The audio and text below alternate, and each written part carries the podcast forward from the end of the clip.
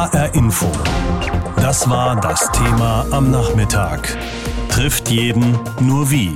Die neue Grundsteuer kommt. Heute hat die Reform der Grundsteuer die letzte Hürde genommen. Der Bundesrat hat das Gesetz verabschiedet, das der Bundestag so auf den Weg gebracht hatte.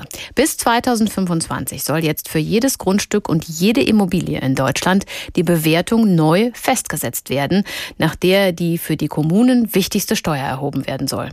Bis dahin bleibt aber alles beim Alten. Dann aber wird alles neu. Wie genau und wie vielleicht doch nicht und warum vielleicht doch ganz anders – das erklärt Christoph Keppeler. HR Info. Wissenswert. Die Grundsteuer wird ab 2025 nach einem neuen System berechnet. Künftig spielen dabei mehrere Faktoren eine Rolle. Der Wert des Bodens, die Kaltmiete, die Grundstücksfläche, die Immobilienart und das Alter des Gebäudes. Ein riesiger Aufwand. 36 Millionen Grundstücke in Deutschland müssen so neu berechnet werden. Deshalb soll häufig mit Pauschalen gearbeitet werden. Also nicht jede Wohnung, nicht jedes Haus soll akribisch unter die Lupe genommen und dann die jeweilige Steuer ermittelt werden. Das alles war vor allem dem Land Bayern viel zu kompliziert. Es will die Grundsteuer künftig nur nach der Fläche erheben. Bundesfinanzminister Olaf Scholz, SPD, hatte dieser Forderung nachgegeben. Deshalb gibt es eine Öffnungsklausel. Neben Bayern wollen die voraussichtlich auch Hamburg, Niedersachsen, Sachsen und eventuell auch Nordrhein-Westfalen nutzen. Damit so eine Extrawurst für einzelne Bundesländer möglich ist, musste das Grundgesetz geändert werden. Dafür brauchte es eine Zweidrittelmehrheit im Bundestag und im Bundesrat. Deshalb mussten im Bund auch die Grünen und die FDP mit ins Boot geholt werden, weil die Große Koalition alleine keine Zweidrittelmehrheit zusammenbekommen hätte. Neu wird auch eine sogenannte Grundsteuer C eingeführt, für baureife, aber unbebaute Grundstücke. Wenn eine Stadt oder Gemeinde das will, kann sie damit die Grundstückseigentümer unter Druck setzen. Denn sie müssten dann Steuer zahlen, ohne dass sie Einnahmen haben. So sollen sie gedrängt werden, zu bauen und dann zu vermieten oder zu verkaufen. Ein neues Instrument also für Kommunen, wenn dort Wohnraum fehlt. Weil Grundstücke in den letzten Jahrzehnten stark im Wert gestiegen sind, die Grundsteuer aber nicht mehr angepasst wurde, wurde die sogenannte Steuermesszahl auf ein Zehntel des bisherigen Wertes gesenkt. Sonst würde die Steuer für viele viel zu stark ansteigen und das war politisch nicht gewünscht. Für Gesellschaften, die günstiges Wohnen ermöglichen, wie Genossenschaften, soll es einen weiteren Abschlag um 25 Prozent geben, um etwa den sozialen Wohnungsbau weiter über die Grundsteuer zu fördern. Im Ergebnis hofft die Bundesregierung, dass Städte und Gemeinden nach der Reform nicht mehr, aber auch nicht weniger Geld einnehmen als bisher. In ganz Deutschland sind es rund 14 Milliarden Euro pro Jahr. Dafür müssten die Kommunen ihre Hebesätze entsprechend angleichen, in der Regel also senken. Wie sich die Grundsteuerzahlungen ab 2025 individuell verändern werden, das lässt sich nicht pauschal beantworten, weil sie bisher sehr ungleich verteilt sind. Heute hat der Bundesrat die Reform der Grundsteuer beschlossen und damit die Vorgaben des Bundesverfassungsgerichts erfüllt, nämlich die alte Erhebungsgrundlage der Steuer auf Immobilien und Grundstücke noch in diesem Jahr auf neue Füße zu stellen. Bis spätestens 2025 wird jetzt der Wert aller Immobilien neu berechnet und dann, tja, was wird's dann teurer? Vielleicht. Das vermutet zumindest die Immobilienwirtschaft in Deutschland. Die Politik sagt, Nein, die Reform soll, so heißt es im Amtsdeutsch, aufkommensneutral sein. Das heißt keine Steuererhöhung. Was aber bedeutet die neue Grundsteuer dann fürs Wohnen in Deutschland? Was zahlen die Grundbesitzer in Zukunft und was können dann auch an die Mieter weitergegeben werden? Denn, dass die Grundsteuer auf die Miete aufgeschlagen wird, das bleibt so. Deshalb habe ich darüber gesprochen mit einem Vertreter der Mieter, mit Ulrich Ropatz vom Deutschen Mieterbund. Und ihn habe ich gefragt, wir fordern, dass die Grundsteuer aus dem Katalog der Betriebskosten gestrichen wird und diese Eigentümersteuer nicht länger auf die Mieter abgewälzt werden darf. So steht es auf ihrer Internetseite. Daraus ist nichts geworden, denn auch das jetzt verabschiedete Gesetz zur Grundsteuer sieht die Weitergabe an die Mieter vor. Haben Sie Ihre Forderung jetzt ad acta gelegt? Nein, wir fordern nach wie vor, Grundsteuer muss raus aus den Betriebskosten. Ähm, es ist überhaupt nicht einzusehen, dass ein Eigentümer, der seine Immobilie selbst bewohnt, natürlich Grundsteuer zahlen muss. Aber der Eigentümer, der vermietet, der also an der Immobilie verdient, dass der die Grundsteuer nicht zahlen muss, sondern sie weiterreichen kann an seine Mieter. Das macht keinen Sinn und deswegen fordern wir nach wie vor, das muss korrigiert werden. Und wir hoffen, dass vielleicht der Bundesrat doch nochmal sich mit der Frage beschäftigt, denn das Land Berlin hat eine entsprechende Gesetzesinitiative gestartet. Genau, aber ob ein solcher Alleingang gedeckt wäre durch die Öffnungsklausel, die die Bayern ja in das Grundsteuergesetz hineinverhandelt haben, das müsste man vermutlich noch klären. Wäre das für Sie der Weg, den die Bundesländer gehen sollten? Ähm, wir müssen vielleicht erklären, der Staat will in Zukunft die Umlage der Grundsteuer auf die Mieter eben verbieten. Oder braucht es da vielleicht doch eine einheitliche Regelung? Nein, ich glaube, dass die Grundsteuerreform, die heute beschlossen worden ist, mit der Frage, wer soll denn die Grundsteuer künftig bezahlen, dass diese beiden Fragen nichts miteinander zu tun haben. Wenn ich als Gesetzgeber möchte, dass Mieter von der Grundsteuer entlastet werden, dass sie nur von Eigentum bezahlt werden muss, dann muss lediglich die Betriebskostenverordnung geändert werden. Das ist rechtstechnisch sicherlich sehr einfach Politisch dürfte es schwierig werden. Jetzt steht ja im Grundgesetz, dass Eigentum verpflichtet, also auch sozial eingebunden sein muss. Wenn Sie finden, das bedeutet im Fall von Mietwohnungen, dass die Vermieter für die Eigentumssteuer allein gerade stehen sollen, müssten Sie dann nicht vors Verfassungsgericht ziehen? Naja, ich meine, der Fakt, dass Mieter über ihre Betriebskostenabrechnung die Grundsteuer zahlen müssen, ist ja nicht ganz neu, sondern das ist seit Jahrzehnten so der Fall. Mhm. Ich denke auch, dass das Bundesverfassungsgericht im Prinzip der falsche Ansprechpartner ist. Es gibt eine ganze Reihe von Politikern und von Parteien, die unsere Forderungen unterstützen. Noch vor drei Wochen wurden im Bundestag Gesetzesinitiativen der Linken und der Grünen beraten, die genau das zum Ziel hatten, dass man die Position Position Grundsteuer aus dem Betriebskostenkatalog streicht. Jetzt gibt es eine Bundesratsinitiative des Landes Berlin. Das heißt, in der politischen Beratung sind durchaus unsere Forderungen angekommen und wir hoffen, dass sie letztlich aufgegriffen werden. Es gibt auch eine Neuerung im neuen Gesetz zur Grundsteuererhebung, die den Mietmarkt vielleicht etwas entspannen könnte. Danach soll die Grundsteuer für sozialen Wohnungsbau verringert werden. Genossenschaften zum Beispiel, die Mietwohnungen für sozial Schwächere zur Verfügung stellen, die zahlen dann weniger. Hilft das Ihrer Meinung nach? Ja, das kann helfen. Das ist dem Umstand geschuldet, dass heute eigentlich keiner sagen kann, ob die Grundsteuer für das einzelne Objekt im Ergebnis höher ausfällt oder niedriger ausfällt. Klar ist, dass der Gesetzgeber sagt, die Grundsteuerreform ist aufkommensneutral. Das bedeutet aber nicht mehr und nicht weniger, als dass insgesamt auch nach der Grundsteuerreform nur 14 Milliarden Euro mit dieser Steuer eingenommen werden sollen. Wer diese Steuer aber dann im Einzelnen zahlt und wie viel im Einzelnen gezahlt wird, das bleibt abzuwarten. Es ist sicherlich blauäugig anzunehmen, dass im Prinzip im Ergebnis Eigentümer und Mieter den gleichen Betrag zahlen wie im vergangenen Jahr oder wie in diesem Jahr, dann hätte man gar keine Reform anstrengen müssen. Es wird Gewinner und Verlierer geben. Wer gewinnt und wer verliert und in welcher Höhe er verliert, das ist heute noch völlig unklar. Und um zu verhindern, dass auf jeden Fall schon mal Mieter vielleicht auch in teuren Wohnlagen kräftiger zur Kasse gebeten werden über die Betriebskostenabrechnung, hat man zumindest diese eine Variante jetzt gewählt, dass man sagt, Objekte, die Sozialwohnungen sind, werden entlastet. HR Info. Das war das Thema am Nachmittag. Trifft jeden nur wie. Die neue Grundsteuer kommt. Millionen Hausbesitzer warten seit Monaten auf Klarheit, nämlich darüber, wie viel Grundsteuer sie denn nun in Zukunft eigentlich zahlen müssen. Heute hat der Bundesrat die lange umstrittene Reform dazu beschlossen. Nötig war das geworden, weil das Bundesverfassungsgericht ja vergangenes Jahr die bestehende Regelung für verfassungswidrig erklärt und eine Neuregelung gefordert hat. Ab 2025 wird die Grundsteuer also nach einem neuen System berechnet. Danach ist grundsätzlich der Wert des Grundstücks für die Höhe der Grundsteuer maßgeblich. Weil es zwischen Bund und Ländern aber keine abschließende Einigung über die Reform gegeben hat, enthält die jetzt eine sogenannte Öffnungsklausel für die Länder. Heißt, in Zukunft können die entscheiden, ob sie die neue Berechnungsmethode von Bundesfinanzminister Scholz nutzen wollen oder eine eigene Methode entwickeln. Was die Reform jetzt also für Hessen ändert oder ändern könnte, Dazu jetzt unsere landespolitische Korrespondentin Andrea Löffler. Mit der heute beschlossenen Reform der Grundsteuer ändert sich für den hessischen Steuerzahler erst einmal nichts. Er zahlt seine Grundsteuer wie bisher. Denn die neue Regelung gilt erst ab 2025.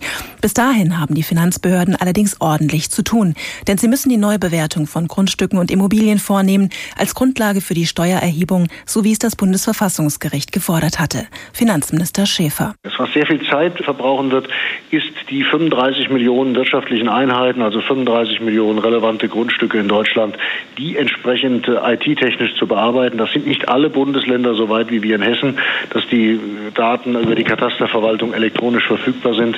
In manchen Bundesländern müssen dort händisch sehr intensive Nacharbeiten gemacht werden. Äh, und dafür brauchen wir die Zeit bis 2025. Daher ist noch längst nicht klar, wer künftig wie viel zahlen muss. Wie viel an Steuer anfällt, könnte auch davon abhängen, ob einzelne Bundesländer die Öffnungsklausel nutzen werden. Bayern will das tun und ein eigenes Modell anwenden. Hessen wollte bisher auf die Verabschiedung des Bundesgesetzes warten. Es gab aber Hinweise, dass auch Hessen eigene Wege gehen könnte, möglicherweise in Kooperation mit anderen Ländern. Auch nach der heutigen Verabschiedung will sich die Landesregierung weiter Zeit lassen, um die Reform eingehend zu prüfen. Finanzminister Schäfer. Der Bund hat ja eine Regel vorgelegt, dass es eine bundeseinheitliche äh, Regelung gibt, die zugegebenermaßen sehr kompliziert geworden ist, aber auch eine Möglichkeit, dass die Länder entscheiden können, eine andere Berechnungsmethodik zugrunde zu legen festzulegen. Und deshalb werden wir jetzt in den nächsten Wochen meine Mitarbeiterinnen und Mitarbeiter gebeten, mal sehr konkret anhand ganz konkreter Grundstücksakten mal Vergleichsberechnungen zu machen. Was bedeutet die alte Regelung? Was bedeutet das im Vergleich mit der neuen Regelung? Um dann auch eine Entscheidung zu treffen, ist das verantwortbar, was der Bund dort vorgelegt hat, äh, in Hessen auch so umzusetzen? Oder müssen wir gegebenenfalls Modifizierungen vornehmen? Wenn Hessen die Öffnungsklausel nutzen wollte, müsste dafür ein Landesgesetz ausgearbeitet werden. Viel wird vom Verhalten der Kommunen abhängen. Für sie ist die Grundsteuer eine verlässliche Einkommensquelle. Stolze 1,17 Milliarden Euro haben die hessischen Kommunen im vergangenen Jahr über die Grundsteuer eingenommen.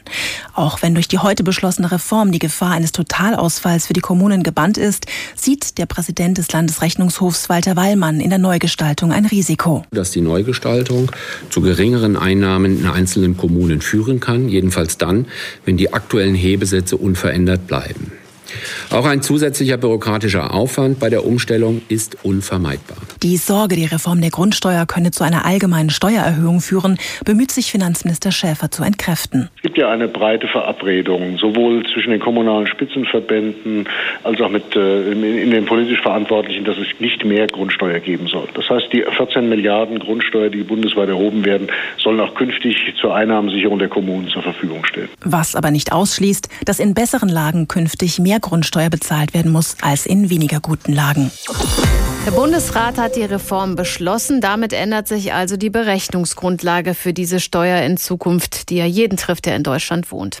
Geredet wird darüber eigentlich schon seit 20 Jahren. Fahrt aufgenommen hat die Diskussion aber durch das Urteil des Bundesverfassungsgerichts im April letzten Jahres. Damals hatten die Richter die Bemessungsgrundlage der Steuer in die Mülltonne der Geschichte gekippt und dem Gesetzgeber aufgegeben, bis Ende dieses Jahres alles neu zu regeln. Das ist also jetzt passiert. Was bedeutet das aber für Gemeinden und Städte? Städte, für die die Grundsteuer mit über 14 Milliarden Euro Jahresvolumen eine überlebenswichtige Finanzierung ist. Darüber habe ich gesprochen mit Uwe Zimmermann. Er ist stellvertretender Hauptgeschäftsführer des Städte- und Gemeindebundes. Eine grundlegende Reform der Grundsteuererhebung hat der Städte- und Gemeindebund ja jahrelang gefordert. Jetzt ist sie da. Passieren wird aber erstmal gar nichts, denn die Reform soll erst ab 2025 greifen. Heißt, aus den 25 Jahren Reformdiskussionen werden 30 bis was passiert. Muss das sein? Also, dass wir insgesamt 30 Jahre dann mit der Einführung noch bis Ende 2024 Reformdiskussion Grundsteuer hinter uns haben, das ist in der deutschen Rechtsgeschichte im Prinzip einmalig. Es ist richtig, dass der Städte- und Gemeindebund Jahre, Jahrzehnte lang gefordert hat, die Grundsteuer zu reformieren. Endlich hat der Bundesrat jetzt am heutigen äh, 8. November die Entscheidung darüber getroffen, dass das Gesetzgebungsverfahren erfolgreich abgeschlossen wird. Warum das 30 Jahre dauerte, ist wirklich sehr schwer zu erklären, zu verstehen. Aber wir wollen das vom Ergebnis her positiv sehen. Die Gesetzgebung ist in diesem Jahr erfolgreich bei der Grundsteuer verlaufen. Jetzt ist die Neuregelung ja vielleicht eher so eine Art Wundertüte, wenn Länder sich ihren eigenen Weg dabei suchen können. Wissen Sie denn heute schon, was auf uns alle zukommt, auf die Gemeinden und die Steuerzahler dann auch? Für die Grundstückseigentümer kommt sicherlich auf sie zu, dass sie einmalig eine Grundsteuererklärung werden abgeben müssen, in der die Fläche dargelegt wird von Grundstück und Haus, Alter, Nutzungsform, vielleicht auch, wenn die Länder nicht abweichend regeln, durchschnittliche Mietkosten oder die sogenannten Bodenrichtwerte. Aber das wird relativ unbürokratisch gehandhabt werden. Da sind wir relativ zuversichtlich. Und dann können die Gemeinden sich darauf einstellen, im Jahr 2024 die Grundsteuer ab dem Jahr 2025 neu zu regeln.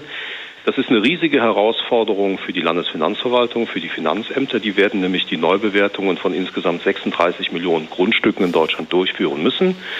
Die müssen dafür auch, was das Personal angeht, was die Ausrüstung angeht, jetzt ausgestattet werden, damit sie das erfolgreich schaffen. Und das erwarten wir auch sehr konkret von den Bundesländern.